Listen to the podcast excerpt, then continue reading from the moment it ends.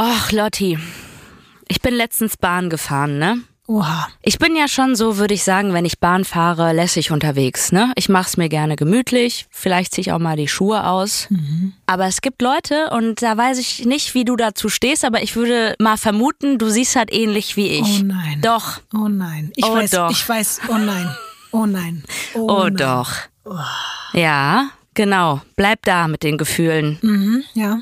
letztens, ne, als ich da in der Bahn saß, habe ich auch gesehen, wie es sich jemand gemütlich gemacht hat. Und der hat seine Schuhe ausgezogen und dann auch seine Socken. Alter.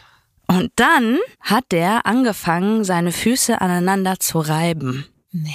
Und alleine von dem Geräusch, ne, Äh, habe ich gemerkt, dass da Hornhaut vorhanden ist. Gott. aber auch nicht so fest. Weißt du, so in einem Klotz, sondern das war diese Hornhaut. Kennst du das, wenn dich jemand so streichelt und da ist so ein so ein Hautfetzen, der so ein bisschen absteht und der schon so vertrocknet ist und der ist einfach nur pieksig und äh, die Person meint es gut mit dir und will dich streicheln, aber du fokussierst dich nur auf dieses, diesen ein Millimeter Haut, der gefühlt deinen ganzen Körper zerkratzt. Kennst du das? Das habe ich gehört im Ohr, ohne zu sehen, dass da so Fetzen sind. Es, ich bin an meine Grenzen gekommen, weil ich habe noch nie jemanden umgebracht, ne? Aber in dem Moment meine Gedanken sind schon ein Stück weiter gegangen und haben Sachen mit seinen Socken gemacht und ihm. Und da, äh, also habe ich mich wirklich gefragt, was zur Hölle soll das bitte? Dieses Reiben von diesen Füßen aneinander, dieses Geräusch. Ich würde jetzt mal nicht behaupten, dass diese Person das bewusst gemacht hat oder extra, um andere ähm, oral, nee, nicht oral, wie heißt das denn? Zu penetrieren im Ohr. Lotti, ich war fix und fertig. Ich habe das mitbekommen, ich habe das gesehen, ich habe das gehört und was zur Hölle macht man da? Man kann doch die Person nicht rausschmeißen lassen. Wäre es okay, wenn man sie darauf hinweist, aber ganz ehrlich, da traue ich mich auch nicht. Ich kann doch, wie spricht man denn die, die Person an? Entschuldigung, bitte, könnten Sie aufhören, mit Ihren Füßen zu, äh, zu reiben? Ich glaube, das, sind, das machen Leute nie, die auf Wikifeed eine 5-Sterne-Bewertung haben mit ihren Füßen. Nee. Ich habe ja Misophonie und ich glaube, ich mag eben auch Füße einfach nicht so. Vor allen Dingen von fremden Menschen mag ich und nackte Füße dann erst recht nicht. Und die Vorstellung, dass beides so zusammen, dieses visuelle und das akustische, das ist ja, das ist ja richtig mein Endgegner. Damit könnte man mich ja quälen in irgendeiner, also wenn man mich foltern möchte, dann wäre das auf jeden Fall eine eine Methode. Ich glaube, ich wäre an deiner Stelle in ein anderes Abteil gegangen. Nee, ich hatte eine Sitzplatzreservierung und das war mir schon auch, Ja, äh, ich wollte auch hier für mich einstehen, weißt du? Aber ich will, will ja auch wirklich sagen, das Reiben, das war nicht so ein mal eben so übereinander streichen, das war wirklich Reiben. Wie auf so einer Käsereibe. So richtig, Oh, das dass man das ekelhaft. gehört hat. Hat man das dann auch gesehen? Ja, das ha- habe ich dann auch gesehen. Also ich bin die- natürlich durch den Sound Ja. aufmerksam geworden auf diese ganze Geschichte. Und dann musste ich da auch immer hingucken. Aber weil du gesagt hast, wie mit einer Käsereibe sind dann da auch, also ja, das habe ich jetzt, so genau habe ich da jetzt nicht hingeguckt, Lotti. Okay, ich habe mir das jetzt so wie Parmesan vorgestellt. Das halt so. Ja, ich habe danach habe ich gewartet, bis er ausgestiegen ist und dann bin ich da hingegangen und dann habe ich halt aufgesammelt. Ich glaube, es ist wirklich Zeit, ganz schnell, ganz schnell das Thema zu wechseln. Weil ich, jeder Mensch, der jetzt gerade irgendwie noch da ist, danke, aber es, es muss aufhören jetzt. Es ist aber oder? wieder Zeit für eine Fußgeschichte. Von Studio Womans. Das ist Weird Crimes. Ganz kurz noch in eigener Sache. Ich habe es auch schon auf Instagram verkündet. Meine Tour wird nicht komplett, aber teilweise nochmal verschoben. Und schaut einfach mal auf meiner Seite ines-anioli.de. Ich freue mich sehr darauf, wenn ihr trotzdem alle kommt. Ich glaube jetzt, das war wirklich die letzte Verschiebung und es wird stattfinden. Ich freue mich auf euch. Äh, ist übrigens eine Comedy-Tour für die Leute, die gar keine Ahnung haben davon. Es ist sehr, sehr witzig, habe ich gehört. Und ich werde da sein. Ja.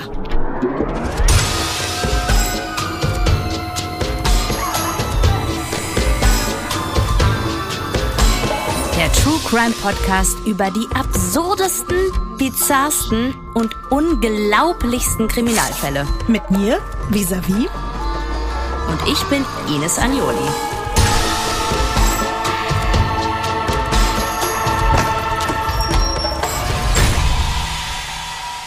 Diesmal das UFO-Todesrätsel. Ines. Lotti. Außer der Sache mit den Füßen gibt es ja noch zwei weitere Themengebiete, die für dich wichtig waren und die du dir in diesem Podcast gewünscht hast. Erstens Beziehungstaten.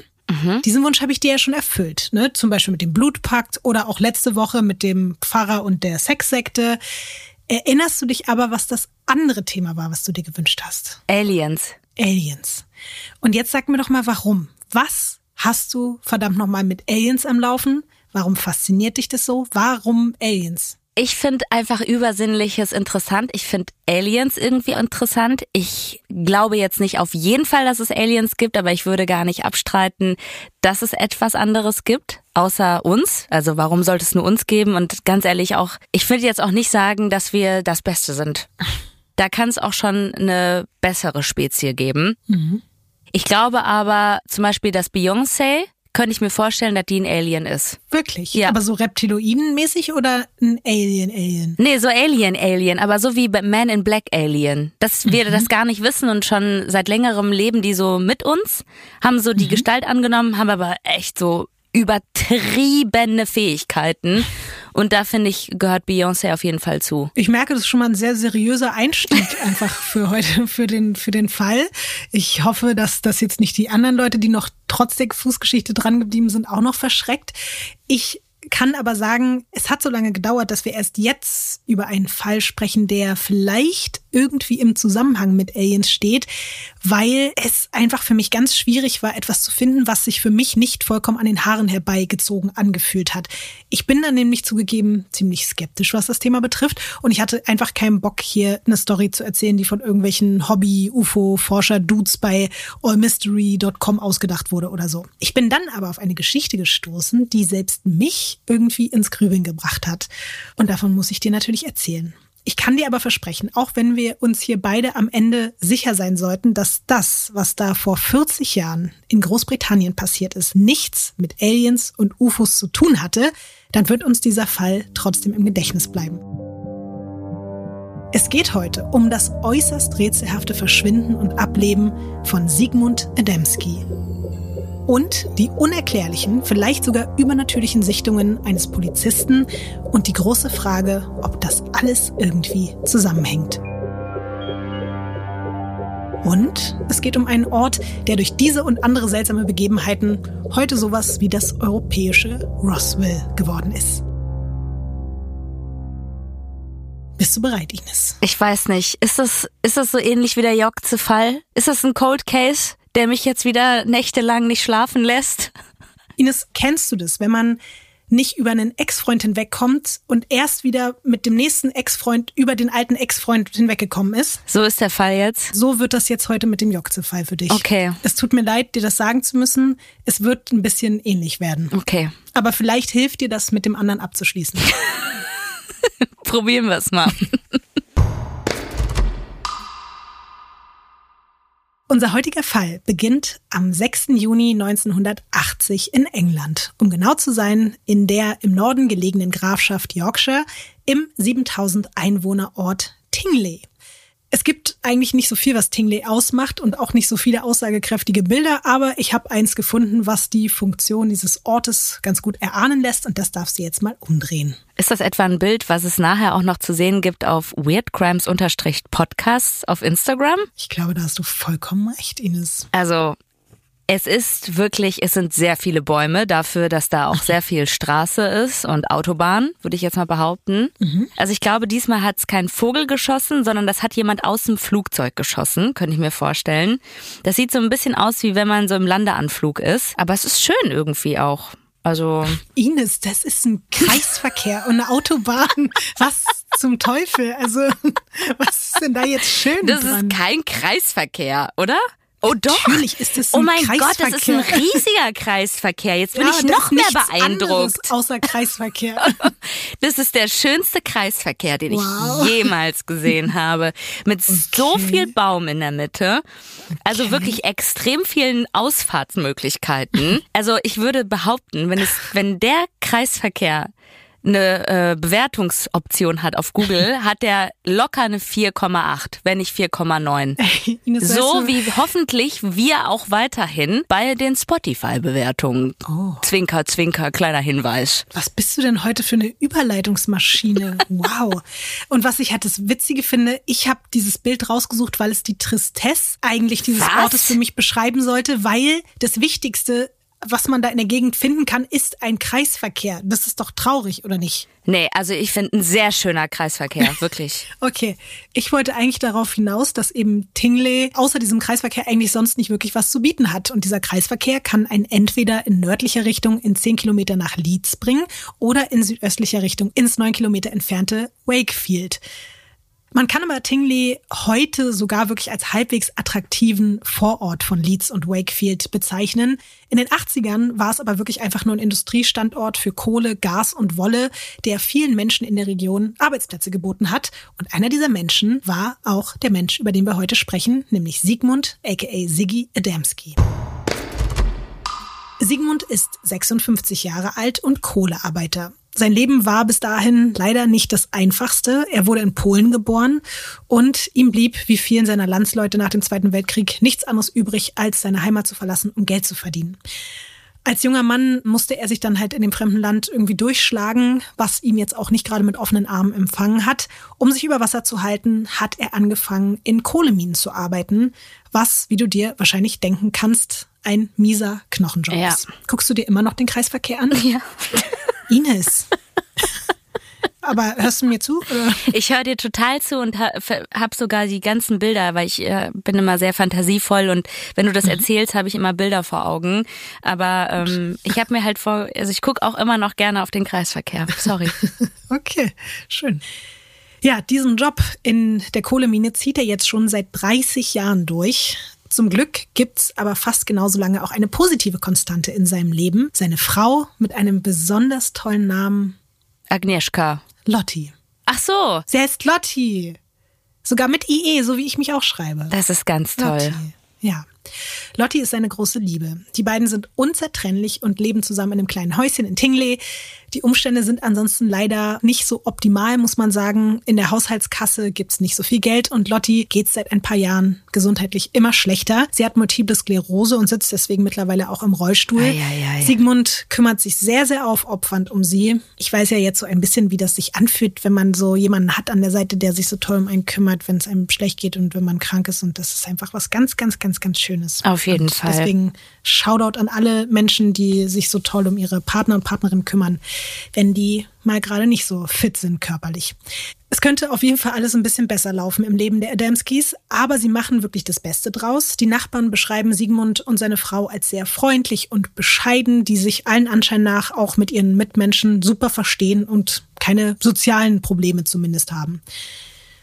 Umso rätselhafter und überraschender für alle ist das, was am 6. Juni 1980 passiert. Das Ehepaar ist am nächsten Tag zur Hochzeit von Sigmunds Patentochter eingeladen und beide freuen sich sehr darauf. Outfits und Geschenke sind schon vorbereitet. Aber denen fehlt noch was zum Abendessen, nämlich Kartoffeln. Und der Lebensmittelladen im Ort ist so knapp anderthalb Kilometer entfernt und deswegen macht sich Sigmund wie so oft zu Fuß auf den Weg. Ist ja nicht so weit.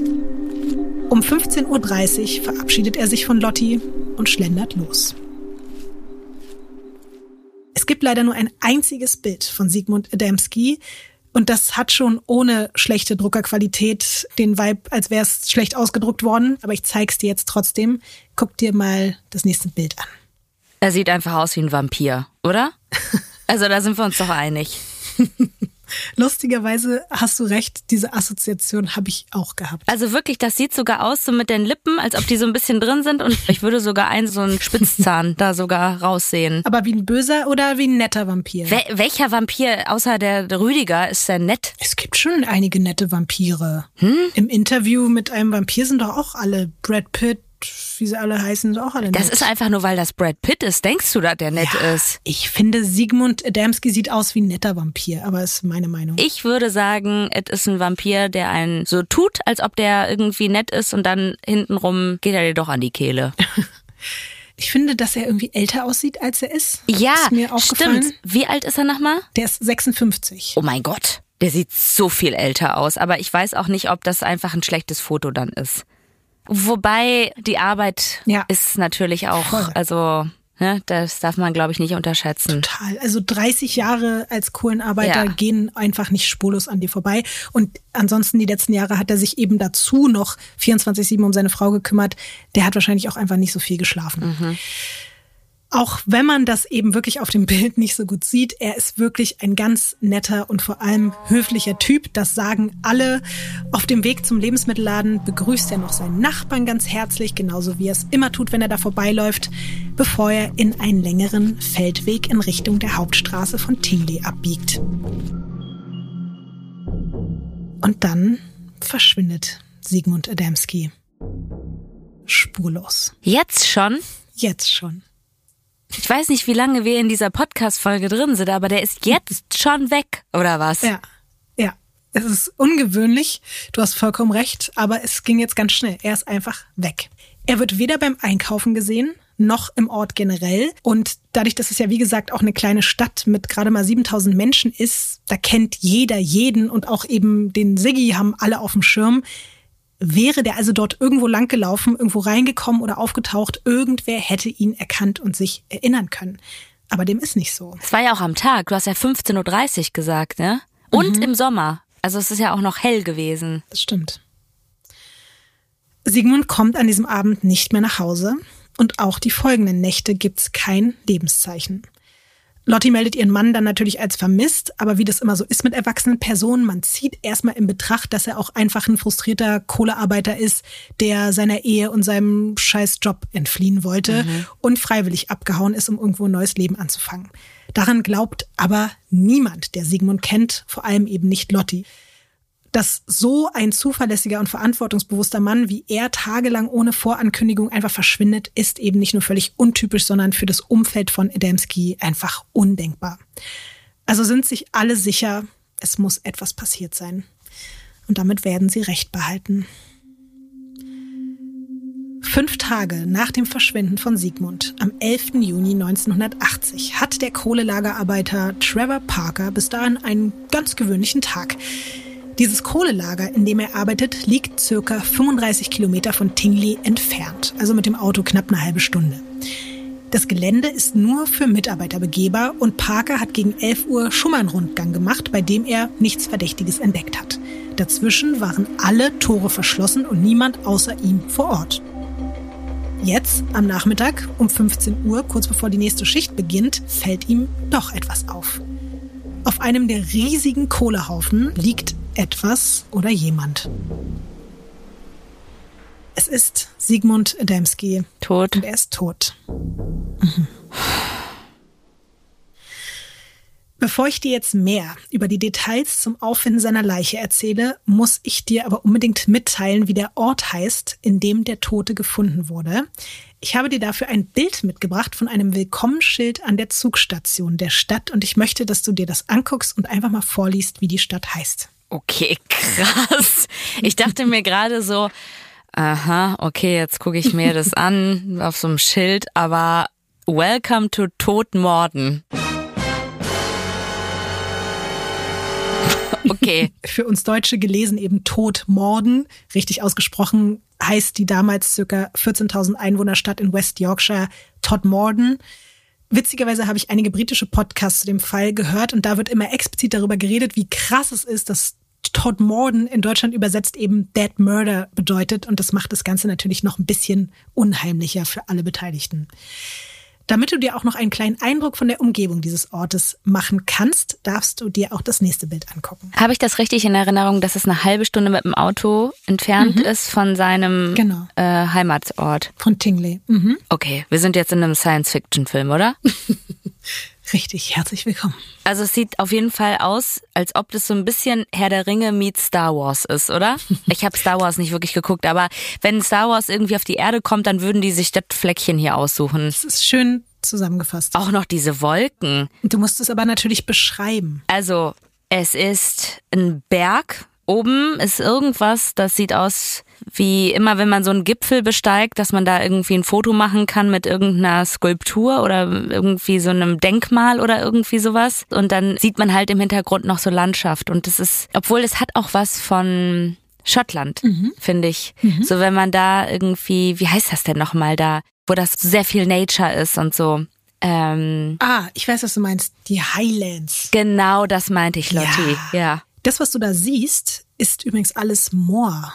Und Moor hat ja auch schon mal an sich so was sehr Mystisches und es ist heute auch ein sehr beliebter Wanderausflug, alles rund um diese Moorlandschaften da in Todmorden. Und dazu noch ein kleiner Serienmörder-Fakt am Rande. Sagt dir Harold Shipman was? Nein. Harold Shipman ist besser bekannt als Dr. Death. Der war ein britischer Hausarzt und circa 250-facher Mörder. Nein. Schlimmster Typ, wirklich ganz, ganz schlimm. Und dieser Typ hat 1974 seine erste Stelle als Allgemeinarzt im Abraham Medical Center in Todmorden übernommen und hat dort wahrscheinlich auch einen seiner ersten Morde begangen. Das finde ich auch ein bisschen ja. Ja, besonders 250. Ja. Aber wir kommen jetzt zurück ins Jahr 1980, ins Kohlelager nach Todmorden. Es ist jetzt kurz nach 16 Uhr, als der Polizeibeamte Alan Godfrey am Leichenfundort erscheint. Die ganze Szenerie erscheint ihm direkt irgendwie merkwürdig und als die Sanitäter vor Ort eintreffen, teilt einer der beiden Godfrey nach wenigen Minuten mit, ich glaube, sie haben einen Mord. Dieser Tag hat auf dem Revier aber sowieso irgendwie schon anders angefangen als die anderen. Ein junges Paar, das in der Nähe des Stadtzentrums von Todmorden wohnt, hat sich nämlich bei der Polizeiwache gemeldet und von merkwürdigen Geräuschen in der Nacht berichtet, die sie aus dem Schlaf gerissen hätten. Das Geräusch soll geklungen haben wie eine Wasserwelle über ihrem Haus und als sie sich dann nach draußen getraut hätten, um nachzugucken, konnten sie noch ein Licht wahrnehmen, das am Himmel pulsiert hätte und dann immer weiter nach oben gestiegen ist, bis es schließlich verschwunden sei. Für die Polizisten und Polizistinnen von Todmorden hat diese Meldung am Morgen jetzt aber keine große Rolle gespielt und war auch kein Grund, um irgendwelche Ermittlungen einzuleiten, war halt nur so ein bisschen strange. Und jetzt, einige Stunden später, mit der Leiche auf dem Kohleberg, gibt's ja nun auch eh wirklich andere Probleme zu klären. Denn Sigmund Adamski ist nicht einfach nur tot, die Umstände, unter denen er dort aufgefunden wurde, sind wirklich extrem mysteriös. Fangen wir mal mit dem Kohlehaufen an. Das sind jetzt nicht so ordentlich übereinander gelagerte gleich große Briketts, sondern ein wilder Berg mit vielen kleinen einzelnen Kohlestücken. Und da oben drauf liegt Sigmunds Körper. Schätz mal, wie hoch dieser Haufen ist, auf dem man ihn da findet. 15 Meter. Mann, Ines, das ist wieder viel zu hoch. Mann, ey. Ja, weißt du was? Das ist die Betonung von dir, wenn du schon sagst, das äh, sind so viele kleine Briketts. Schätz mal, wie, wenn du jetzt einfach nur, hey, schätz mal, wie hoch dieser Kohleberg okay, Ines, mal. Schätz mal, wie hoch ist denn dieser Kohleberg? Ein Meter 50? Nee, Ines, halt dich fest. 3,6 Meter. Ja. Boah, das ist ja richtig hoch. Es ist wirklich hoch. Das ist ja das Ding. Es ist hoch. Damit du dir das besser vorstellen kannst, habe ich dir zumindest mal ein Symbolbild mitgebracht von einem Kohleberg, der von der Höhe und Beschaffenheit relativ ähnlich ist. Ja, das ist ein super Symbolbild, Lotti. Also wirklich. Es geht mir nur darum, dass du dir diese Kohle und wie die aufeinander gestapelt ist, besser vorstellen kannst. Okay, alles klar. Das kann ich mir vorstellen. Ähm, es ist so ein bisschen, als ob man so Grillkohle, so einen Sack, sehr viele Grillkohlesäcke ausgepackt hätte, oder? Das stimmt. Vielleicht noch ein bisschen größer sogar, die Briketts. Was interessant ist, man hat später nach Schuhabdrücken auf der Kohle gesucht und man hat welche von den Rettungssanitätern, von dem Mitarbeiter des Kohlelagers und von Alan Godfrey, dem Polizisten, gefunden, aber nicht von Adamski selbst oder einer weiteren unbekannten Person. Und auch Godfrey sagt später, dass es fast so gewirkt hat, als hätte man ihn von oben auf dem Haufen drapiert. Es gibt davon keine Originalbilder, die würde ich dir wegen der Leiche jetzt auch eh nicht zeigen, aber man hat die Auffindesituation mit einem Schauspieler nachgestellt. Darauf ist der Haufen sehr viel kleiner, als er in echt war dargestellt, deswegen wollte ich dir auch nochmal einen großen Haufen zeigen. Aber zumindest sieht man ungefähr, wie Siegmund da gelegen hat, als man ihn gefunden hat. Deswegen kannst du dir das Bild mal angucken. Ja, so habe ich mir das auch ungefähr vorgestellt. Beschreib doch mal. Also er liegt auf jeden Fall auf dem Rücken, auf diesem Kohleberg. Die Hände sind neben seinem Körper. Das eine Bein ist ausgestreckt und das ähm, linke Bein ist angewinkelt und der Kopf ist gerade nach oben. Mhm. Was denkst du, wenn du ihn da so liegen siehst? Ich finde, es hat was von wenn man sich das jetzt so anguckt, wirkt es jetzt nicht im ersten Moment, dass man sofort merkt, da ist jemand tot. Also es könnte auch mit dem angewinkelten Bein irgendwie etwas haben von, da liegt einfach jemand. Mhm. Nur wie strange findest du es eben, dass er so da liegt, dreieinhalb Meter hoch auf einem Kohleberg? Ja, es ist, es ist super absurd, dass er da oben liegt. Auch eklig. Also irgendjemand muss ihn ja dahin positioniert haben und das ist ja, weiß ich nicht, fast wie so eine Opfergabe. Also, dass man da das auf jeden Fall sehen soll, ne? Es hat was für mich von so einem Mafia-Mord, wo man jemandem etwas heimzahlen möchte, so nach dem Motto, hier, das hast du mir angetan und dafür passiert das mit deinem Bruder und das sollst du sehen. Weißt du? So Racheakt mäßig. Was sofort allen Anwesenden vor Ort auffällt, dafür, dass der Mann ja mitten eben auf einem dreieinhalb Meter hohen Kohlehaufen liegt, ist er erstaunlich sauber. Er trägt noch genau den gleichen braunen Anzug, den er fünf Tage zuvor getragen hatte, als er verschwunden ist. Allerdings fehlen sein Hemd und seine Jacke. Aber sowohl die Hose als auch das Jackett sind total sauber. Und nur an den Stellen, an denen der Stoff durch diese Liegeposition so ein bisschen die Kohle berührt, da findet man Kohlestaub. Aber ansonsten sind seine Klamotten, aber auch seine Haut komplett clean. Und auch das spricht ja dagegen, dass er da selbst hochgeklettert sein könnte. Und apropos seine Haut. Er ist ja vor fünf Tagen verschwunden, aber wie seine Bartstoppeln verraten, muss er sich erst am Tag, bevor man ihn gefunden hat, rasiert haben oder er wurde rasiert. Auch die restliche Körperhygiene weist eindeutig darauf hin, dass er in den Tagen seiner Abwesenheit geduscht oder gebadet hat oder wurde.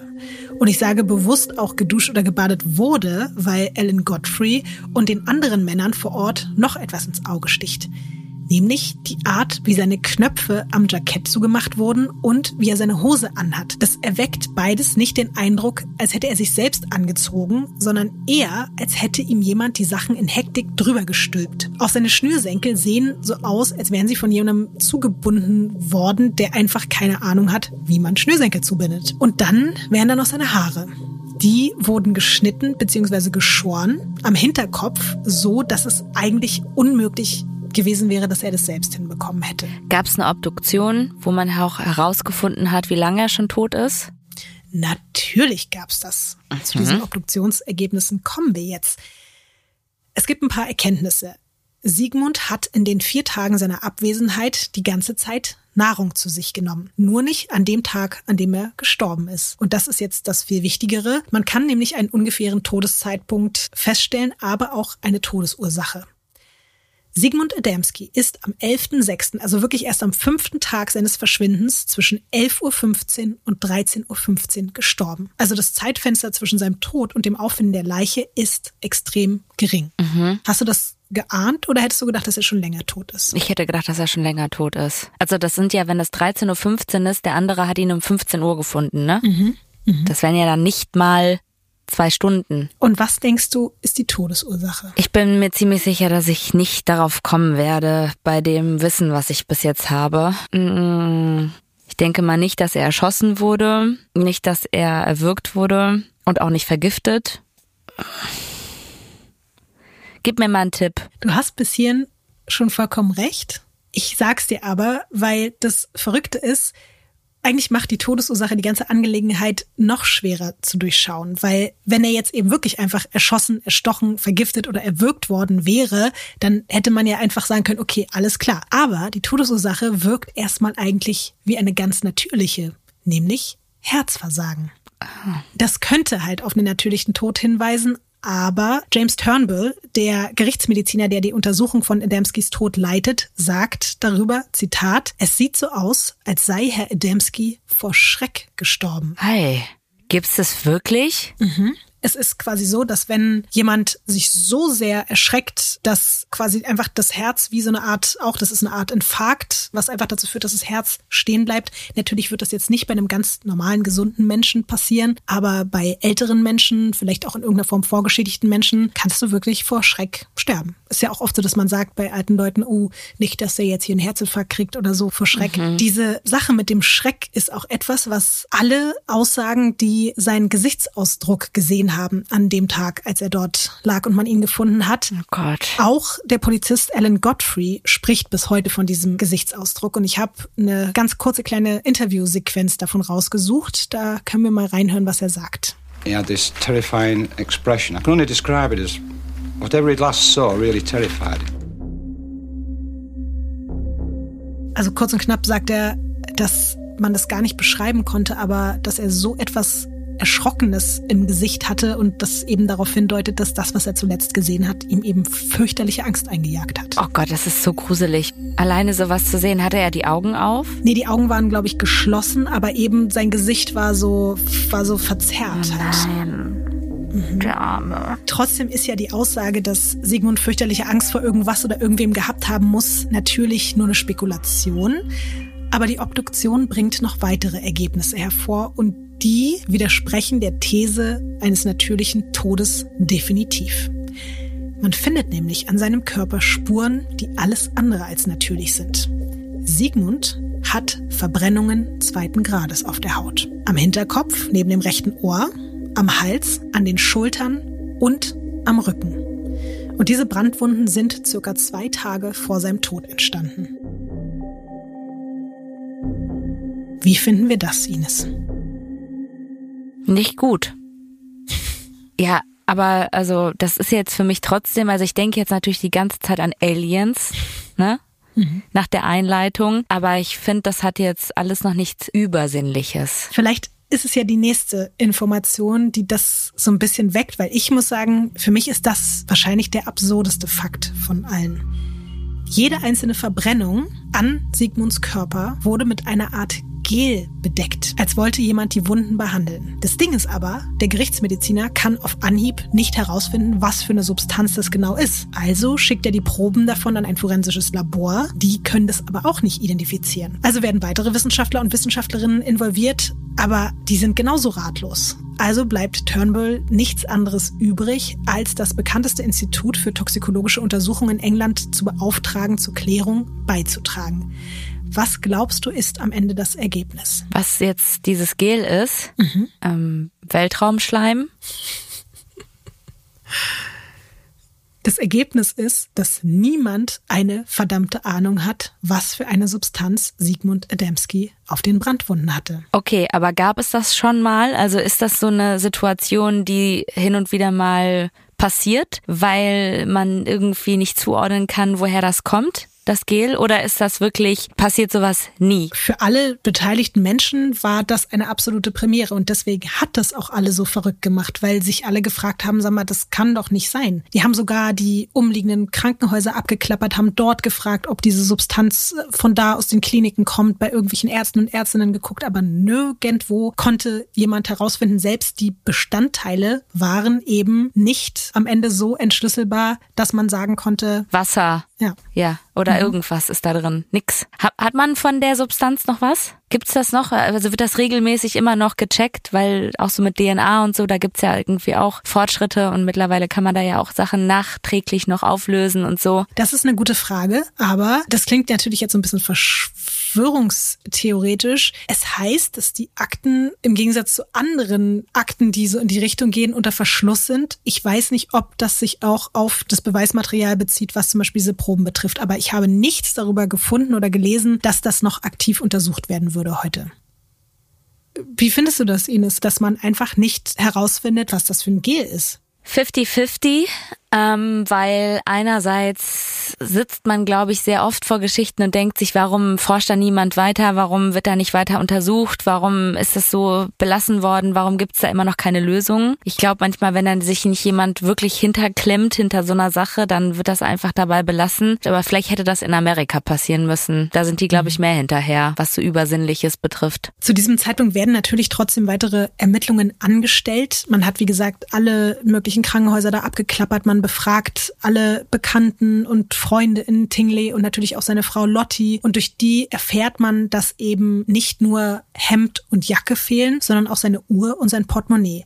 Aber mehr weiß man dann eigentlich auch nicht. Es gibt natürlich erste Spekulationen, zum Beispiel darüber, dass Sigmund in einen Rosenkrieg in seinem Bekanntenkreis reingeraten sein könnte und deswegen umgebracht wurde oder dass er vielleicht eine Affäre gehabt haben könnte, bei der er vier Tage untergetaucht ist, bis ihn dann der wütende Ehemann umgebracht hat. Aber alle Ermittlungen dahingehend laufen ins Leere, weil man ja auch immer wieder sagt, okay, erstens hatte er einfach mit niemandem richtig Streit, zweitens war er 24-7 eigentlich bei seiner Frau zu Hause, wenn er nicht gerade arbeiten war, wann und wie wo soll er eine Affäre gehabt haben? Und die anderen fragen, wie ist diese unbekannte Substanz auf seine Haut gekommen? Woher sind die Brandwunden? Warum kann man keine Spuren auf dem Kohlehaufen finden? Und warum wurde überhaupt dieser Ort gewählt, statt die Leiche einfach zu verstecken zum Beispiel? Und all diese Fragen quälen auch weiterhin den Polizisten Alan Godfrey. Der will wissen, was Sigmund Adamski so fürchterlich erschreckt haben könnte, dass sein Herz stehen geblieben ist. Ja, all diese Fragen, die wir uns jetzt stellen, hat sich in den folgenden Monaten eben auch Alan Godfrey gestellt und er musste dann trotzdem mit seinem Arbeitsalltag weitermachen in Todmorden und ich möchte dir jetzt auch mal ein Bild von ihm zeigen. Deswegen darfst du dir das mal angucken. Ja, richtiger Police Officer, richtig stolz auf sein Auto, zeigt auch drauf, richtige Mütze. Ja. Ein krasser Schnauzer, oder? Aber das sind halt die 80er, oder? Mhm. Also ich habe auf jeden Fall auch so ein, so ein Foto von meinem Vater. Aber ich glaube, ich würde jetzt mal einschätzen, der sieht nach jemandem aus, der gerne Polizist ist und auch wirklich Sachen gerne aufklärt mhm. und der das jetzt nicht ausnutzt. Das stimmt und er ist auch zu diesem Zeitpunkt ein sehr geschätzter Kollege. Also alle sehen ihn wirklich als einen sehr zuverlässigen und sehr strebsamen Typen an. Und jetzt kommt aber etwas, was dieser Geschichte rund um Sigmund Adamski nochmal eine ganz andere Note verleiht weil das, was wir jetzt hören, ist eigentlich die Geschichte von Alan Godfrey, aber der Punkt, von dem ich dir jetzt erzähle, ist sozusagen der Punkt, an dem beide Geschichten für immer verschmelzen. In den frühen Morgenstunden des 29. November 1980, also nur ein paar Monate nachdem Sigmund Adamski tot aufgefunden wurde, ist Godfrey im strömenden Regen auf Streife in Todmorden unterwegs als man ihm über Funk mitteilt, dass eine freilaufende Kuhherde unterwegs ist, um die er sich kümmern soll. Also fährt er auf die Burnley Road, das ist also die Hauptstraße, wo man die Kühe zuletzt gesehen haben soll. Dort entdeckt er aber nicht die Tiere, sondern etwas, das seinen Beschreibungen nach auf den ersten Blick wie ein umgekippter Bus aussieht. Er stoppt 100 Meter entfernt und fragt seinen Kollegen über das Funkgerät, ob irgendwer einen Unfall gemeldet hätte aber der verneint. Also entscheidet sich Godfrey, noch ein bisschen näher ranzufahren. Über das, was danach passiert, sagt er heute, wenn ich damals nur ein Mobiltelefon gehabt hätte, um aufzuzeichnen, was ich gesehen habe, wäre es viel einfacher gewesen, als 40 Jahre lang versucht zu haben, es zu erklären. Was denkst du, Ines? Was sieht er jetzt? Also es sah aus wie ein umgekippter Bus. Dann würde ich mal behaupten, dass er ein Raumschiff gesehen hat. Es gibt ab jetzt keine Zeugen mehr und sowohl sein Radio als auch beide seiner Funkgeräte fallen für die nächste Stunde komplett aus. Godfrey hat für eine Doku beschrieben, was er dort vor sich beobachtet hat, als er mit seinem Auto näher an diesen vermeintlichen Bus herangefahren ist. Und davon hören wir uns jetzt mal den Originalton an. As I get nearer and nearer towards its object, I could see that it wasn't quite what I was expecting to meet at five o'clock or whatever on a on a, on a November morning in Tomodin. It was diamond shaped. The bottom half of the object was spinning. It was hovering about five foot off the ground I could see underneath it. It was about 20 feet wide, 14 feet high. I tried that several times and it just didn't work. I just couldn't uh, contact anybody. Ich habe richtig Gänsehaut mit der Musik auch noch dazu. Um es mal kurz nochmal zusammenzufassen. Das, was er da gesehen hat, war etwas Rautenförmiges, was so ein bisschen aussah wie ein Diamant. Ein riesiges Metallobjekt, das die ganze Straße blockiert. Ich habe diesmal extra nochmal genau mir die ganze Umrechnung von den Feet mhm. angaben, damit ich hier nicht wieder 9000 Meter sage. Also sechs Meter breit und circa vier Meter hoch. Und dieses Objekt hat anderthalb Meter über dem Boden in der Luft gehangen und der untere Teil hat rotiert. Und er hat dann eben weiter versucht, jemanden über Funk zu erreichen, aber das hat nicht geklappt.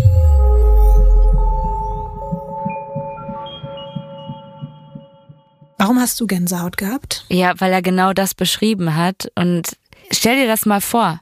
Deine Aufgabe ist, da sind Kühe irgendwo unterwegs, ja? Und die sind nicht mehr auf der Weide, sondern die latschen da irgendwo rum. Mhm. Und das ist das Ding, warum du dann da losfährst. Wo du dir auch schon mal im Auto wahrscheinlich denkst, dafür bin ich jetzt nicht Polizist geworden, damit ich hier irgendwie äh, Kühe wieder einfange. Mhm. Äh, aber gut, ich mach das halt, weil das gehört auch mit dazu. Und warum nicht? Und dann fährst du da mir nichts, dir nichts entlang und dann denkst du, hör mal, ist das ein Bus, der umgekippt ist? Ach du Scheiße, und dann fährst du da näher dran und dann siehst du das. Weiß ich nicht, wie du reagieren würdest, Lotti, aber so angsthasenmäßig, wie ich dich einschätze, wird dir wirklich schon ein halber Köttel in der Unterhose äh, sitzen. Und dir nicht, oder was? Ja, natürlich. Deswegen sag ich ja, ich habe Gänsehaut. aber kein Köttel. Aber sowas würde ich nicht im echten Leben sehen wollen. Sag ich ganz ehrlich. In Filmen, ja. Alleine im Auto war das nachts? Ja. Bestimmt nachts. geregnet. Mhm, es hat richtig ja. geregnet. Ja. Klassiker. Mhm. Gar kein Bock drauf. Keine Sitzheizung. Handy funktioniert nicht. Radio auch nicht. Möchte nicht. Was glaubst du denn, was Godfrey macht jetzt, als er das sieht? Ich glaube nicht, dass du sofort umkehrst, sondern dass du, wenn du sowas siehst, dass du wie versteinert bist und du guckst es an. Ich glaube, das ist einfach die natürliche Reaktion. Godfrey hat in seiner vielleicht auch Tätigkeit als Polizist gedacht, okay, ich muss das, was ich hier sehe, festhalten. Also mit den Händen oder was? Ach so. Nein, er hat es, er hat es gemalt, Ines. Festhalten im Sinne von für die Nachwelt ja. festhalten, nicht anfassen, festhalten. Während er das gesehen hat? Ja. Er hat eine Skizze von diesem Objekt gemalt im Auto und dieses Bild kannst du dir jetzt angucken. Das ist jetzt nicht sein Ernst, oder? Während sowas passiert und dann fliegt das auch noch rotiert, sieht auch noch aus wie so ein Diamant, ein fliegender. Das ist seine erste Reaktion. Mhm. Wie gechillt ist er denn? es hat ja ein bisschen gedauert. Ja, wenn also, aber da kannst du mal drauf wetten, wenn wenn ich also von dieser Schockstarre losgekommen wäre, da hätte ich aber sowas von den Rückwärtsgang ein, eingestellt und dann Tschüssikowski. auch das hat der im Auto gezeichnet, während er da gerade von so einem äh, wahrscheinlich einem Raumschiff angestrahlt wurde. Wie kann man denn so ordentlich zeichnen? Es kann sein, dass er das vielleicht auch später nochmal nachgezeichnet hat für Journalisten und Journalistinnen, für die Presse. Aber auf jeden Fall war das ungefähr das Bild, was er gemalt hat. Glaube ich nicht. Also glaube ich schon, aber. Beschreib's doch mal. Ja, also ist ein sehr ordentlich gemaltes Bild. Hätte ich solche Lehrer gehabt in Physik, hätte ich vielleicht einige Sachen besser verstanden, wenn man mir das mhm. äh, so aufgezeichnet hätte oder auch in Biologie. Ja, es ist einfach genau das, was man gerade gesehen hat. Nur, ich bin mir sicher, 95 Prozent von uns, die das jetzt gerade hören, hätten das viel krickeliger gemalt und äh, man hätte nicht gewusst, was das eigentlich ist. Hier weiß man eigentlich, also es ist ein unfassbar schönes Raumschiff, muss ich auch sagen. Mhm. Also wirklich so diamantenartig. Mhm. Und ich frage mich, ob das Fenster sind hier und ob da jemand rausgeguckt hat. Hat er auch darauf geachtet? Nee, er hat gesagt, dass es sehr abgedunkelt war, also dass man das den oberen Teil nicht so gut erkennen konnte. Ja, sieht so ein bisschen, hat es was von so Fernsehturm, die obere Kapsel. Mhm. Also das ist schon cooler. Aber es bewegt sich auch der Fernsehturm. Also mal kurz überlegen, Stimmt. ob das nicht vielleicht, äh, vielleicht auch irgendwas mit einem Raumschiff sein könnte. Laut seiner Aussage, um da mal in der Beschreibung weiter zu bleiben, wurde er dann von immer stärker werdendem gleißenden Licht geblendet und ab dann hatte er eine Art Blackout. Er kommt in seinem Auto wieder zu sich, steht jetzt aber auf der anderen Seite der Straße und das Objekt ist weg.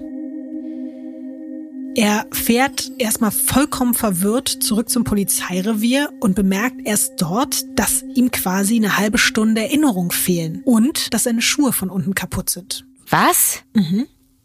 Die Sohlen sehen so aus, als hätte man sie über den Asphalt geschliffen. Hat der Fußschmerzen gehabt? Nee, hat er nicht. Aber das ist auch etwas, genau wie für die nachfolgende Beobachtung, für die es quasi Zeugen gibt. Also der Kollege von ihm hat bestätigt, dass dieser Funkkontakt zu ihm abgebrochen ist und er dann irgendwie für eine halbe Stunde bis Stunde eben nicht mehr erreichbar war. Und auch der sieht halt diese kaputten Schuhsohlen. Er schnappt sich dann auch seinen Kollegen und fährt mit ihm nochmal zu der Stelle, an dem er die Beobachtung gemacht hat. Und zumindest bestätigt der später auch noch, dass in einem kreisförmigen Bereich auf der Straße verbrannte Blätter liegen und dass der Boden dort halt viel trockener ist als auf dem Rest der Straße, weil es ja wie gesagt geregnet hat. Und es bleibt weird, Ines. Eigentlich war Godfrey ja eben nur unterwegs, um die Kühe zu finden. Und das tut er dann auch zufällig. Die komplett verschwundene Herde steht auf einem abgeschlossenen Rugbyfeld genau an dieser Straße, an der Burnley Road, in der Nähe, wo dieser Vorfall mit dem Objekt sich zugetragen hat. Weder er noch sein Kollege oder der herbeigerufene Besitzer der Kühe kann auf dem nassen Boden irgendwelche Hufabdrücke entdecken. Ah, die sind geflogen. Denkst du das? Also, es ist meine Vermutung, dass ich das jetzt denke, finde ich schwierig, das zu formulieren, weil ich denke in der Regel nicht, dass Kühe fliegen können. Ja, diese Hufabdrücke hätten ja erklären können, wie sie dahin gekommen sind, weil es ist halt mehrere Kilometer weiter Weg von ihrer Weide bis hin auf dieses abgeschlossene Feld. Und das ist eben auch der Punkt, da ist ein Zaun drumherum und es ist sogar noch mal eine Art kleiner Fluss dazwischen. Also die hätten einen Zaun und einen Fluss überqueren müssen, um auf dieses Rugbyfeld zu gelangen. Natürlich kann es auch sein, dass jemand sie über die Straße hin Huckepack genommen hat. Zum Beispiel. Ja. Aber Fußspuren gab's auch nicht. Godfrey denkt in dem Moment an Sigmund Adamski und daran, dass er bei ihm ebenfalls die Assoziation hatte, als hätte ihn jemand von oben einfach so abgelegt. Aber genau wie vor fünf Monaten hat Godfrey wieder keine Erklärungen für das, was passiert ist. Darf ich ganz kurz fragen, ob irgendwas Ja. mit den Kühen war? Also hatten die irgendwelche Verletzungen? War irgendwas besonders oder so? Haben, waren alle da? Hat eine Kuh gefehlt? Kühe waren alle vollzählig, alle gesund, keine Verbrennungen, kein komisches Gel, denen ging's allen gut. Weil ich habe ein bisschen die Vermutung, dass die Aliens vielleicht auch denken, die machen ja nix. Menschen wiederum haben sich vieles zu Schulden kommen lassen. Kühe, da ist jetzt die scheiße Liste noch nicht so groß. Aber was glaubst du, was hätten sie zwischendurch, also mit den Kühen gemacht? Warum haben sie sie kurz mal mitgenommen und dann woanders hingebracht? Ja, haben die auch vergessen, wo die vorher wieder waren und äh, wollten. Ich glaube schon, dass die neugierig sind. Ich glaub, also ich sag das jetzt auch so, als ob, als ob ich die kennen würde. Ich habe schon das Gefühl, dass der, der Aliens so ein bisschen, die sind schon ein bisschen neugierig, ne? Das sind pfiffige Leute, die wollen irgendwie rausfinden, was da hier so abgeht bei uns auf der Erde. Da gucken die auch mal, ne? Heben dir das Schwänzchen hoch. Ja, habe ich auch schon mal irgendwie gesehen im TV. Ja, weiß ich nicht. Also, was hier mit den Kühen da ist, es ist, glaube ich, Forschungszwecke. Das klingt plausibel auf jeden Fall. Ja.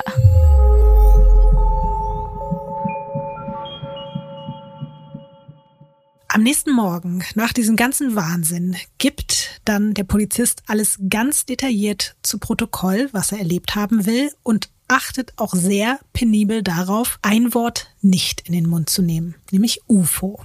Das ist ein Wort, was zu diesem Zeitpunkt schon immer mal wieder so weltweit durch die Medien gegeistert ist. Ines, schätz mal, bevor es ein Wort dafür gab. Wann gab es den allerersten erfassten Fall von Sichtungen unbekannter Flugobjekte? 17, 18, 1836. Gar nicht so schlecht. 1883 in Mexiko, nämlich vom mexikanischen Astronomen José Bonilla, der war Direktor eines Observatoriums und hat während einer Beobachtung von Sonnenflecken das Vorbeiziehen von mindestens 283 Objekten vor der Sonne dokumentiert. Sogar mit Fotos. 283. Das galt lange als die erste offizielle und eben dokumentierte Sichtung von fliegenden Untertassen quasi. Das steht so bis heute auch noch auf vielen Seiten, aber man muss dazu sagen, dass seine Bilder heute eher als Gänseschwarm interpretiert werden, der zwischen Teleskop wow. und Sonne geraten ist. Ja, das ist wirklich ja. ein krasser Unterschied. Was ich auch irgendwie interessant finde, das ist mir jetzt gerade eingefallen, als du fliegende Untertassen und jetzt reden wir ja eher von Raumschiffen. Mhm. Irgendwie ist es ja auch krass, dass sich ja angeblich diese fliegenden Untertassen mit uns mitentwickelt haben und die ja jetzt auch viel futuristischer immer aussehen, oder? Findest du das nicht so ein bisschen absurd, weil warum sollen die jetzt auch irgendwie so viel moderner sein, nur weil wir uns weiterentwickelt haben, werden die automatisch auch irgendwie, keine Ahnung, sehen die halt einfach moderner aus. Ich glaube, dass es teilweise auch bisschen was mit den Worten, wie die halt etabliert wurden, zu tun hatte äh, und natürlich vielleicht auch mit der Beschreibung, wie sich das verändert hat. Aber ich kann dir dazu noch mal ganz kurz was sagen, weil es gibt ja sozusagen auch fast so was wie ein Gründungsdatum für so diesen richtigen etablierten UFO-Glauben, wie man ihn heute kennt. Und da ist nämlich auch das Wort Untertasse dann überhaupt zum ersten Mal gefallen. Das war nämlich am 24. Juni 1947.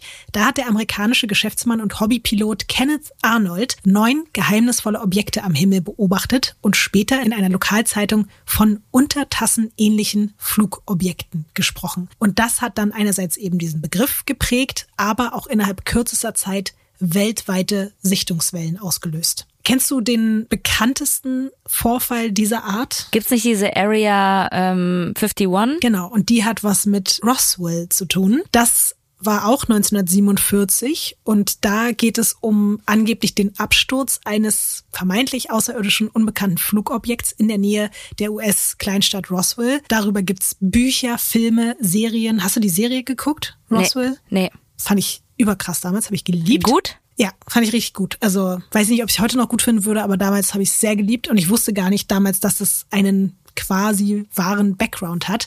Was auch krass ist, bis heute ist der UFO-Tourismus die bedeutendste Einnahmequelle für die Einwohner und Einwohnerinnen von Roswell. Es gibt dort mehrere angebliche Ab Absturzstellen, die gegen Eintrittsgeld besichtigt werden können. Außerdem Alien-Museen, Festivals und Kongresse und auch das International UFO-Museum ist dort und so. Also das ist auf jeden Fall einfach auch ein riesen Geschäftszweig, kann man sagen. Und das, was ich gerade meinte, wie sich das halt entwickelt hat, seit 1952 wird nämlich offiziell nicht mehr von fliegenden Untertassen, sondern von unidentifizierten Flug Flugobjekten, also UFOs, gesprochen. Und der Begriff wurde eigentlich eingeführt, damit das Thema auch wissenschaftlich ernster genommen mhm, wird. ja. Hat aber nicht so ganz geklappt, wie du gemerkt hast und wir alle. Deswegen wird auch immer wieder versucht, neue Namen zu etablieren. Statt UFO versucht man aktuell UAP einzuführen. Das steht für Unidentified Aerial Phenomenon. Aber das hat bislang auch nicht so gut geklappt. Was ich spannend finde, während der Corona-Pandemie haben UFO-Sichtungen weltweit um 15 Prozent zugenommen. Kannst du dir erklären, womit das zusammenhängt? Ja, mit der Gaganess, glaube ich, und Lang Langeweile von Menschen. Also ich glaube, wenn Leute zu viel Zeit haben, das ist nicht immer bei manchen gut, bei anderen nicht so gut. Du hast recht. Es gibt Aussagen zum Beispiel vom US-amerikanischen National UFO Reporting Center. Das hat mehr als 7200 Sichtungen aufgenommen. Und selbst die sagen aber, dass das nichts mit einer bevorstehenden Alien-Invasion zu tun hat, sondern vielmehr damit, dass die Menschen eben Zeit haben, um den Himmel zu studieren. Und das hat auch damit zu tun, dass dieser Himmel zeitweise durch den weitgehend eingestellten Luftverkehr einfach viel klarer und dunkler war als sonst und dadurch hat man auch Dinge mehr wahrgenommen, die man vielleicht sonst gar nicht gesehen hätte. In Deutschland gab es übrigens 2021 600 UFO-Sichtungen, auch knapp doppelt so viel wie sonst in einem Jahr. Wo denn so? Das ist unterschiedlich, aber es gibt eine UFO-Meldestelle quasi, eine 24-Stunden-Hotline für unbekannte Flugobjekte und die liegt im Odenwald. Das ja, wie langweilig schön. ist denn dieser Job bitte? Da ruft doch nie jemand an, oder? Da rufen sehr viele Leute an. Da können an. die doch mal ein paar Leute, die sonst bei Vodafone oder bei, äh, bei der Telekom anrufen, können die da weiterleiten, weil ich glaube, die Informationen sind ungefähr die gleichen, die man dann da bekommt zu seinem eigentlichen Problem. Aber Ines, ich meine, 600 Anrufe im Jahr, das also nichts zu tun ist auf jeden Fall auch anders. Ja, aber komm, 600 Anrufe im Jahr, wenn du bei einer 24-Stunden-Hotline arbeitest, Die arbeiten ja da auch an anderen Dingen. Es geht ja, wie gesagt, auch insgesamt um unbekannte Flugobjekte. Ich habe mir ein Interview durchgelesen vom Mitbegründer Hans-Jürgen Köhler und ich fand das ganz spannend, weil er auch nochmal gesagt hat, 50 bis 60 Prozent der Meldungen gehen auf normale Himmelsphänomene zurück. Also zum Beispiel Sterne, die durch Lichtbrechung in der Erdatmosphäre in verschiedenen Farben aufleuchten oder scheinbar tanzen. Auch Meteoriten bzw. Feuerkugeln würden häufig für fliegende Untertassen gehalten werden und oft sorgen aber auch einfach echte Fluggeräte für Aufsehen. Ich weiß nicht, ob du es mitbekommen hast. 2020 gab es auch diese Starlink-Satelliten von Elon Musk. Die sind einfach über Deutschland gezogen und das habe selbst ich mitbekommen, dass in meinem Umfeld Leute davon geredet haben und meinten, oh mein Gott, hast du das gesehen? Und da gab es alleine in Deutschland 242 Meldungen über das Jahr und das hat quasi 40 Prozent der Gesamtzahl aller gemeldeten UFO-Sichtungen ausgemacht. Ich merke gerade, dass ich mich viel zu wenig mit Weltraum oder sonstiges beschäftige, aber eigentlich schon fasziniert bin. Und ich gucke eigentlich auch immer so gerne Filme, die irgendwie was mit dem Weltraum zu tun haben, obwohl die oft sehr bös, ein böses Ende haben. Aber irgendwie fasziniert das einen, weil es auch so, es hat so was äh, Mysteriöses, so was Darkes. Aber es ist wahrscheinlich auch durch die Filme so gemacht. Und hast du Gravity gesehen? Boah, ja, ist lange her, aber ja. Und ich weiß, mhm. da ist er doch irgendwann, ist doch aus diesem Raumschiff raus und da rumgeflogen so. Und ich fand diese Kameraführung so krass, weil das in mir wirklich solche Beklemmungen ausgelöst hat und auch mhm. diese Angst und auch dieser Wechsel von seiner Sicht, ihrer Sicht. Ich meine, ist ja auch so ein bisschen verschwommen. Manche Sachen hat sie sich ja auch eingebildet und so. Das war ja dann irgendwie nicht Mieser so. Spoiler hier einfach die ganze Zeit. Ist egal. Trotzdem, dieser Film ist wirklich, finde ich, extrem gut gewesen. Krass, bei mir geht's genauso, dieses beklemmende Gefühl. Also ich würde nicht mal, weil es gibt ja gerade Leute, die würden Millionen jetzt dafür zahlen, sich mit irgendwelchen Raketen von irgendwelchen Milliardären irgendwo hinschießen zu lassen. Ich würde würde das nicht mal für Geld machen. Nee. Wenn man mir Millionen geben würde, würde ich mich nicht in ein Raumschiff setzen oder in eine Rakete und irgendwo mich tagelang, wochenlang, monatelang irgendwo hinkatapultieren lassen. Niemals. Ich würde nicht Niemals. mal Bungee-Jumping machen. Ja, aber irgendwie fasziniert es mich trotzdem vom Weiten. Vielleicht beschäftigen wir uns ja heute alle nach diesem Fall hier noch viel mehr mit dem Weltraum ja. und allem, was da oben so schlummert oder auch nicht schlummert.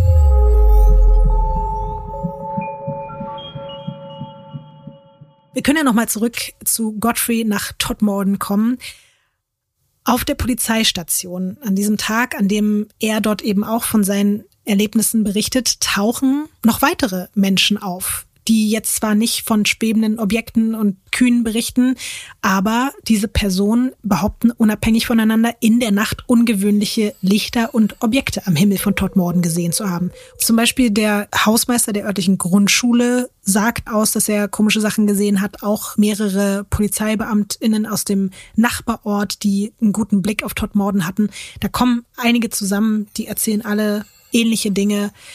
Es ist aber natürlich auch ein bisschen schwierig, mit so einem Thema sich zu befassen und vor allen Dingen auch an die Öffentlichkeit zu gehen. Und Godfrey ist sich zu diesem Zeitpunkt schon bewusst, dass es seiner Glaubwürdigkeit extrem schaden könnte, über diesen Vorfall jetzt groß öffentlich zu reden. Deswegen tut er das auch nicht. Allerdings geraten seine Aussagen, die er bei seinen Kollegen zu Protokoll gegeben hat, an die Presse. Und auch die Spekulation darüber, dass das, was Sigmund Adamski passiert ist, vielleicht irgendwie im Zusammenhang mit den Geschehnissen in seiner Nacht zu tun haben könnte, wird dadurch publik. Und du kannst dir denken, was daraufhin passiert ist, oder? Oh nein, er wurde beurlaubt. Nee, erstmal so medial, meine ich. Die Leute haben sich darüber lustig gemacht. Dieses ganze Thema ist erst in England zur kompletten Schlagzeile geworden und dann aber sogar weltweit weit.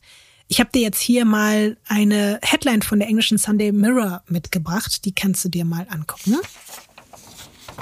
Amazing UFO Death Riddle. Das erstaunliche UFO-Todesrätsel ich muss an dieser Stelle gestehen, ich fand die Schlagzeile so schön Clickbait-mäßig, dass ich unsere heutige Folge auch danach benannt habe. Ich habe es jetzt, ich habe das Amazing mal weggelassen, aber das UFO-Todesrätsel fand ich einfach zu krass. Ja. Ähm, und so wurde dann auch wirklich international in den Medien über den Fall berichtet.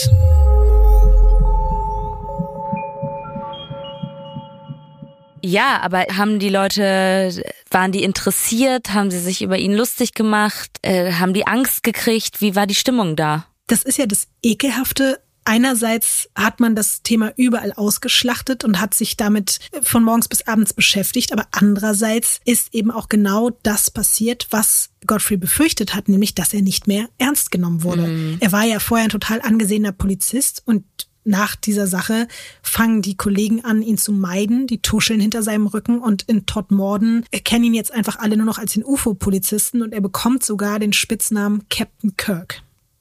Ja, es hat sich für ihn alles so zugespitzt, dass er am Ende seinen Job gekündigt hat ja. und nicht mehr weiter Polizist sein konnte und wollte. Das ist bitter. Er sagt dazu später, ich wünschte, ich hätte das UFO nie gesehen, besonders wegen der Auswirkungen auf meine Kinder. Es ist nicht einfach, einen Polizisten als Vater zu haben, aber wenn er ein Polizist ist, der ein UFO gesehen hat, ist es noch schlimmer.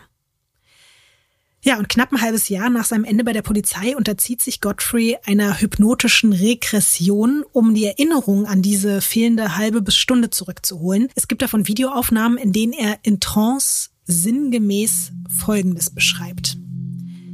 Mich traf ein Lichtstrahl und ich wurde an Bord des Objekts gebracht, wo ich einer menschlichen Gestalt begegnete, die irgendwie biblisch aussah und von einer Gruppe von kindlichen, großköpfigen Wesen umgeben war. Von diesen Gestalten wurde ich dann auch medizinisch untersucht. So, jetzt sind wir an der Stelle, wo ich äh, mir denke, ich glaube leider, ich muss das so formulieren, ich weiß, du siehst das anders, ich glaube eher an Aliens als an Hypnose. Ich habe Hypnose ja bei mir austesten lassen. Das hat gar nicht geklappt. Mhm. Und deswegen bin ich nicht wirklich davon überzeugt, dass man mit Hypnose sowas erreichen kann. Aber das finde ich krass. Nur weil es bei dir nicht geklappt hat, gehst du davon aus, dass es bei niemandem funktioniert? Nee, ich will nicht sagen, dass es bei niemandem funktioniert, aber weißt du, ich wollte es so sehr glauben und habe das ausprobiert, aber es hat einfach gar nicht funktioniert. Und wenn du dann den Beweis auch noch hast, mhm. dann ist es sehr schwer, sich das vorzustellen, dass das klappen kann, weil ich mir jetzt natürlich versuche, drum herum zu basteln, was ist da passiert, dass es bei der Person geklappt hat, wurde da vielleicht irgendwas vorher in die Gedankenwelt reingelabert, dass dann die Augen geschlossen wurden und dann hat man sich das so vorgestellt, weil das dann Sinn ergibt oder weil man selber vorher irgendwie sich das so zusammengebastelt hat oder das schon mal gehört hat oder das ist im Unterbewusstsein, weißt du, irgendwie durch irgendwelche Filme oder so, mhm. dass da was hochgeholt wird. Sind das wirklich die Erinnerungen oder was passiert da? Finde ich alles sehr schwierig. Deswegen. Bei diesem Thema finde ich spannend, weil ich bin, glaube ich, mit genau der umgekehrten Einstellung da reingegangen. Als ich eine Hypnose gemacht habe, habe ich eher gedacht, naja, ich weiß nicht, ob es wirklich funktioniert. Bei mir hat's funktioniert und deswegen gehe ich davon aus, dass es funktionieren kann, aber ich gehe genauso auch davon aus, dass es bei manchen Menschen nicht funktioniert. Ich würde es nur definitiv nicht pauschalisieren, weil ich glaube, dass es einfach von Mensch zu Mensch und auch von Thema zu Thema total unterschiedlich ist. Ich habe ja auch mehrere Hypnosen gemacht, manche haben funktioniert und manche nicht. Was jetzt in dem Fall spannend ist, dass er selbst später über diese Sitzungen sagt, dass er sich nicht sicher ist, ob er das jetzt einfach vielleicht geträumt hat oder ob da vielleicht erfundene Gedanken sozusagen in dem Moment sich vermischt haben mit Fantasie und mit echten Erlebnissen. Ja, das ist ja, was ich meine. Also das, da ist er selbst auch skeptisch. Er sagt wirklich ja. in zahlreichen Interviews, dass dieser Part der Geschichte wirklich nur wie eine Art Traum gewesen sein könnte und er behauptet auch wirklich nie explizit von Außerirdischen entführt worden zu sein, sondern er schildert immer nur das, woran er sich aktiv erinnern kann und mhm. er verweist darauf, dass er eigentlich nur Antworten für das sucht, was er erlebt hat.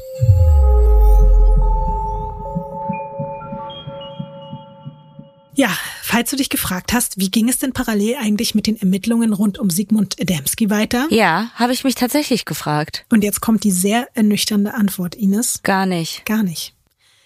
Es gibt Theorien und es gab eben auch damals Theorien, zum Beispiel, dass er am Ende vom KGB der Sowjetunion getötet wurde. Das hat mich dann auch wieder ein bisschen an den Doxefall erinnert. Also diese dann doch sehr strange Vorstellung, dass der nette Nachbar von nebenan plötzlich ein Geheimagent sein soll. Aber in Sigmunds Fall gab es dafür sogar noch weniger Anhaltspunkte, als es bei Günter Stoll der Fall war. Dann gibt es Spekulationen darüber, dass er vielleicht von einem Kugelblitz oder einem anderen nicht identifizierten Phänomen getroffen worden sein könnte. Daher auch die Verbrennungen. Das würde aber immer noch nicht erklären, woher hat er dann die Salbe gehabt, wo hat er sich die restlichen Tage rumgetrieben, wer hat ihn da hingelegt. Und so geht das eigentlich mit allen Theorien weiter. Eine hält sich halt bis heute in den Medien, in den Internetforen und bei den ganzen Hobby-Ufologinnen und Ufologen am hartnäckigsten. Und das ist eben Sigmund Adamski wurde auf dem Weg, um Kartoffeln zu holen, von einem Raumschiff entführt, dann mehrere Tage für Experimente im UFO festgehalten. Der durfte sich dort waschen, rasieren und essen. Die Verbrennungen wurden ihm bei Experimenten zugefügt und weil man ihm vielleicht eigentlich gar nichts Böses wollte, sondern nur Erkenntnisse über die Spezie auf der Erde sammeln wollte, hat man ihm dann dieses spezielle Gel auf die Brandwunden gepackt. Und als man dann bei einer Untersuchung vielleicht übertrieben hat, ist ihm vor Schreck das Herz stehen geblieben. Und deswegen hat man Adamski in Hektik schnell wieder angezogen und ihn dann aus dem UFO heraus auf dem nächsthöchsten Punkt abgelegt. Fühle ich nicht. Auch äh, wegen dem Rasierer nicht, weil ich glaube nicht, dass Aliens Rasierer haben. Die sind sehr glatt. Was mit Messern? Also einfach so scharfe Schnitt. Ja, aber warum, also jetzt mal ganz ehrlich, wenn er doch eh da gerade ein Versuchsobjekt ist, warum soll er sich dann noch rasieren? Vielleicht wollten die das so oder er wollte das so? Ja, ich meine, wir reden jetzt auch gerade über eine Sache, die wirklich, äh, das ist so, darüber reden wir jetzt, ja? Ob der sich jetzt wirklich rasiert hat oder nicht in dem Raumschiff. Ich finde es total ernüchternd, dass es wirklich nicht viel mehr Anhaltspunkte gibt zu seinem Fall. Mhm. Auch nicht, dass da irgendwie mal geguckt wurde, ob der mit irgendwas in Verbindung steht, also sowas, wie du sagst, mit irgendwelchen Geheimdiensten oder irgendwie sowas. Aber das wurde alles geguckt, das ist ja genau das Problem. So. Das meinte ich ja bei, bei Günter Stoll, gab es ja dann Anhaltspunkte, dass man gesagt hat, das und das ist passiert, ja. aber bei Adamski, es gab einfach für alle Theorien und für alle Wege, die man gegangen ist, immer nur wieder, nee, führt ins Nichts. Es gibt keine Hinweise, es gibt keine Indizien, es gibt nichts. Ja, aber vielleicht ein wirklich ein richtiger geheimer Geheimdienst. Äh, glaubst du jetzt wirklich, dass der von Aliens entführt wurde? Also ich bin natürlich, also ich meine, ich habe mir das gewünscht und ich äh, bin auch fasziniert davon.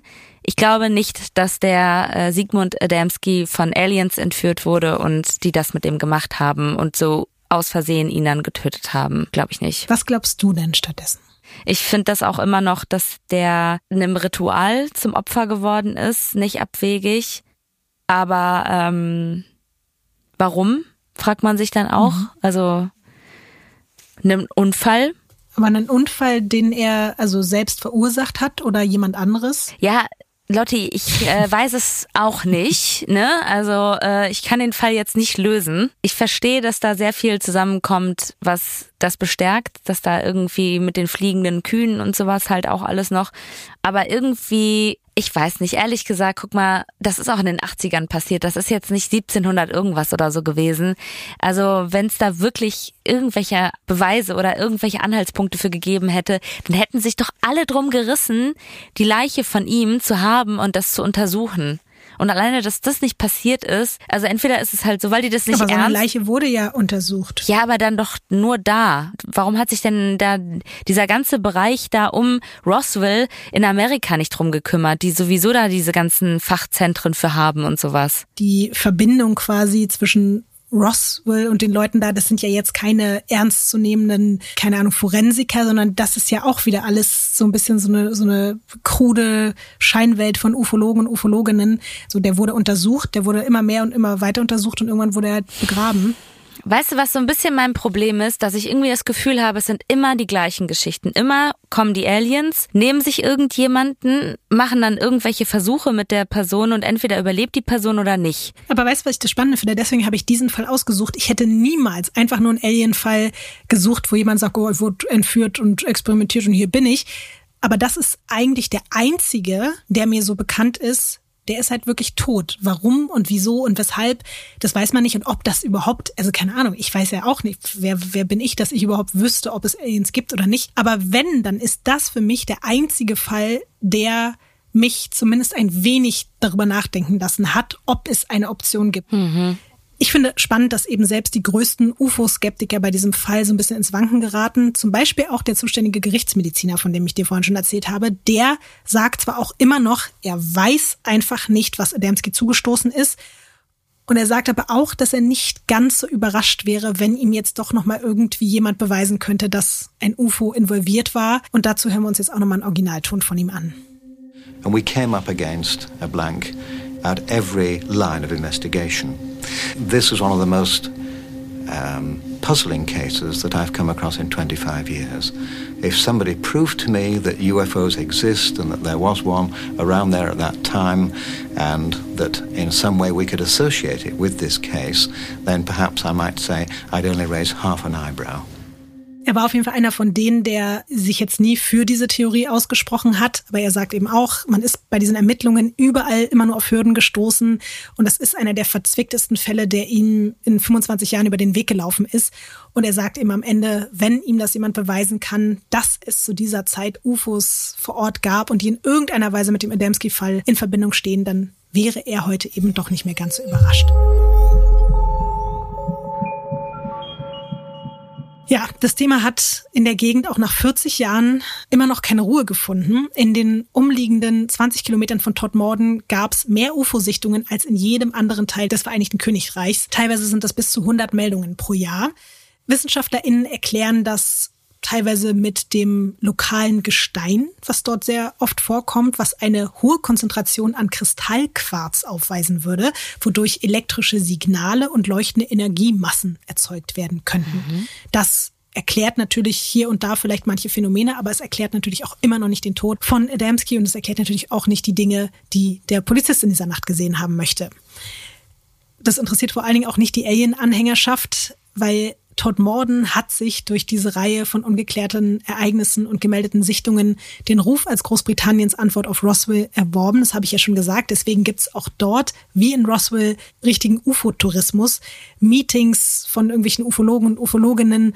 Und Godfrey ist dort auch wirklich zu einer lokalen Berühmtheit geworden. Besonders seit er 2017 noch das Buch Who or What Where They veröffentlicht hat.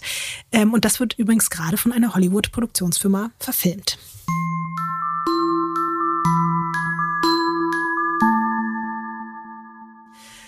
Ich find's äh, weird. Ich find's auch weird. Ja. Ich hoffe, dass du nicht allzu enttäuscht darüber bist, dass ich dir natürlich keinen gelösten, plausiblen Alien-Fall hier liefern konnte, aber ich habe den herausgesucht. Ich finde das so krass dass du denkst, dass ich enttäuscht bin bei den Geschichten, die du hier erzählst. Natürlich bin ich in keinster Weise irgendwo enttäuscht. Ich bin fasziniert. Ich bin aber vielleicht manchmal so ein bisschen so, dass ich mir denke, ja, jetzt, es nervt natürlich, dass das äh, nicht gelöst ist. Es ist aber erst der zweite Code Case Fall. Ich habe extra aufgepasst, ja. weil das natürlich auch immer sehr anstrengend fürs Gemüt ist, wenn man danach so mit leeren Händen dasteht und sich denkt, ja, danke für nix so. Und es geht mir halt auch genauso wie dir. Am Ende, ich bin auch super skeptisch, aber trotzdem ist das, wie gesagt, das einzige Mal für mich, dass ich so denke, krass, aber diese Salbe, woher kommt denn diese Salbe und wo, wie wurde er da abgelegt? Es ist immer wieder, es dreht sich halt total im Kreis. Ich kann mir vorstellen, dass es für alle Menschen, die da auch involviert waren, fürchterlich gewesen sein muss vor allen Dingen eben auch für Godfrey. Und der hat erst Ende 2021, der ist übrigens mittlerweile 74 Jahre alt, hat er in einem BBC-Podcast preisgegeben, dass der Fall damals angeblich auch die Aufmerksamkeit hochrangiger Offiziere auf sich gezogen hätte. Wir müssen natürlich vorsichtig sein mit dem, was wir da jetzt quasi auch von ihm glauben, aber ich zitiere zumindest, was er da in dem Podcast gesagt hat. Er meinte, ich wurde unter Berufung auf den Official Secrets Act, nämlich das Gesetz zum Schutz von Staatsgeheimnissen, aufgefordert, den Medien nichts über Adamski oder über meine eigene, in Klammern, UFO-Begegnung zu erzählen. Und er sagt auch, sie haben alle UFO-Akten des Verteidigungsministeriums freigegeben, aber meine haben sie nie freigegeben. Hm. Und das habe ich nochmal nachgelesen, ist krasserweise auch ein Fakt. Man könnte jetzt sagen, okay, was hat das Verteidigungsministerium davon, diese Akte geheim zu halten und warum werden die anderen veröffentlicht? Da gibt's dann Geheimdienst. Man weiß es nicht. Ne? Es gibt Menschen, die versuchen, das eher damit zu erklären, dass es nicht die Regierung selbst oder das, der Geheimdienst oder so ist, sondern dass eigentlich nur die zuständige Polizeibehörde von Todd Morden die Veröffentlichung immer verhindern wollte, damit dieses Thema nicht wieder die ganze Stadt überschattet und dass die da eher einen Einfluss genommen haben. Ein bisschen komisch ist es natürlich schon. Alan Godfrey wird auch darauf angesprochen, dass ihm viele Menschen vorgeworfen haben, er hätte sich das alles damals nur ausgedacht, um auf dem Rücken dieses mysteriösen Falls rund um Adamski reich und berühmt zu werden. Es mag ihm ja heute wieder halbwegs gut gehen, aber er offenbart in diesem Podcast auch, wie es ihm in den Jahren nach dem Adamski-Fall und dieser schicksalshaften Nacht ging. Und das hat mir auch echt ein bisschen das Herz gebrochen. Und da hören wir jetzt mal rein. It wrecked me, completely changed me. I ended up drinking a bottle of whiskey every single day. It drove me nearly as an alcoholic. It drove me to despair. Marriage broke up. I ended up in a friend's attic bedroom in the gutter.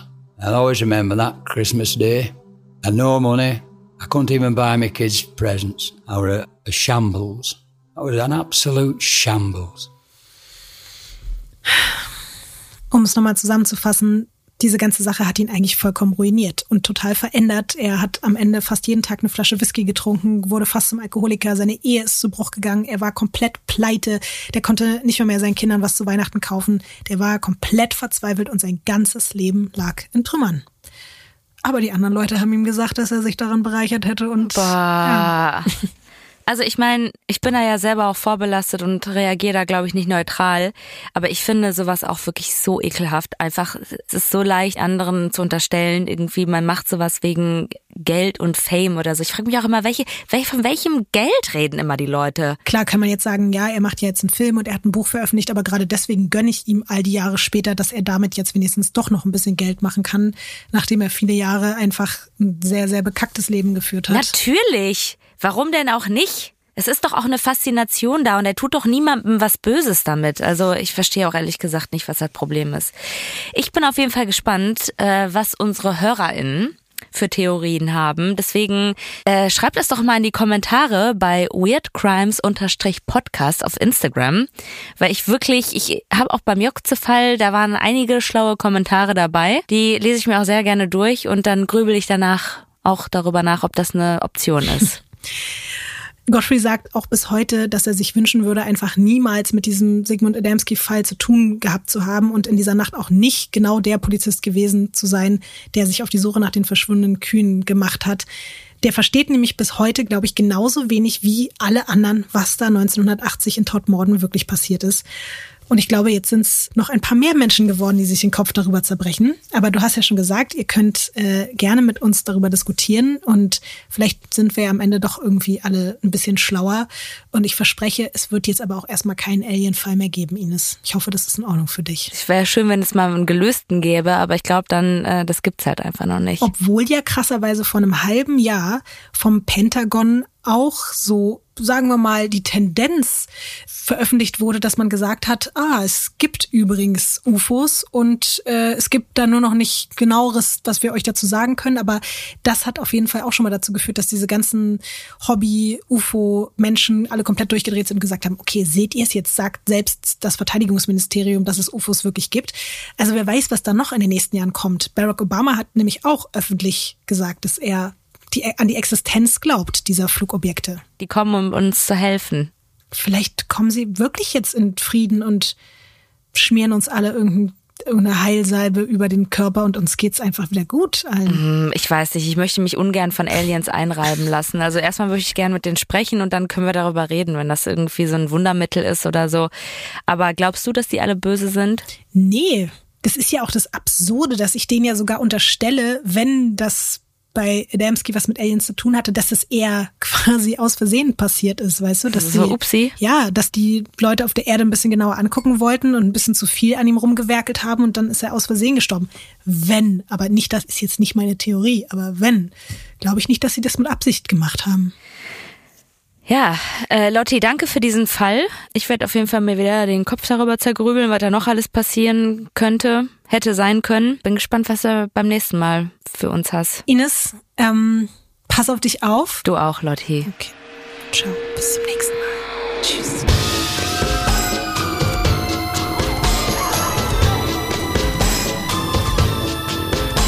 Weird Crimes ist ein Studio Womans Original nach einer Schnapsidee von Visavi und Ines Agnoli. Skript und Recherche Visavi. Executive Producer Konstantin Seidenstücker. Produktion und Redaktion Sarah Omar. Assistant Producer Peace Solomon Obong. Musik, Ton und Schnitt Fabian Seidel.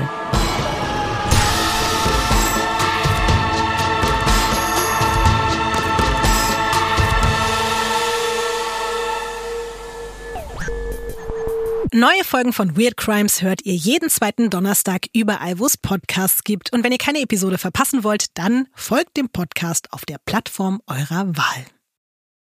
Die Studio Bummens Podcast-Empfehlung. Hallo, ich bin Jan Müller.